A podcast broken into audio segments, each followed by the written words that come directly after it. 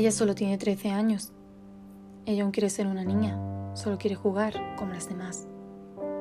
Laura, cada mañana que amanece, ansía ir clase. Allí es feliz, extrovertida, una más. Allí ríe, juega y sale al recreo a disfrutar. Nadie sabe lo que esconde Laura. Nadie cree que la pueda ayudar. Ella solo tiene 13 años. Ella aún quiere ser una niña, solo quiere jugar como las demás. Son las 3 de la tarde y ella comienza a temblar. Su peor pesadilla se acerca y no puede escapar. Él espera sentado en el sofá, con la comida hecha. Todo parece normal. La tarde transcurre y todo vuelve a pasar. Él la toca antes de que llegue mamá. Ella solo tiene 13 años.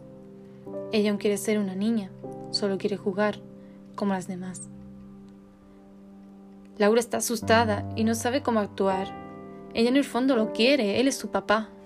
Pero un día el miedo ya la hace actuar y decidida se lo cuenta a su mamá. Ella no la cree, no lo quiere asimilar y Laura, furiosa, comienza a llorar. Su madre piensa que solo es un arrebato de la edad. Ella solo tiene 13 años. Ella aún quiere ser una niña, solo quiere jugar como las demás. Laura ya no puede más y un día, en pleno acto, con un cuchillo, mató a su papá.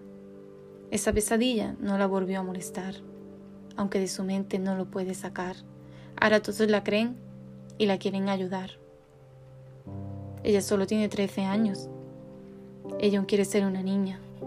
Solo quiere jugar como las demás.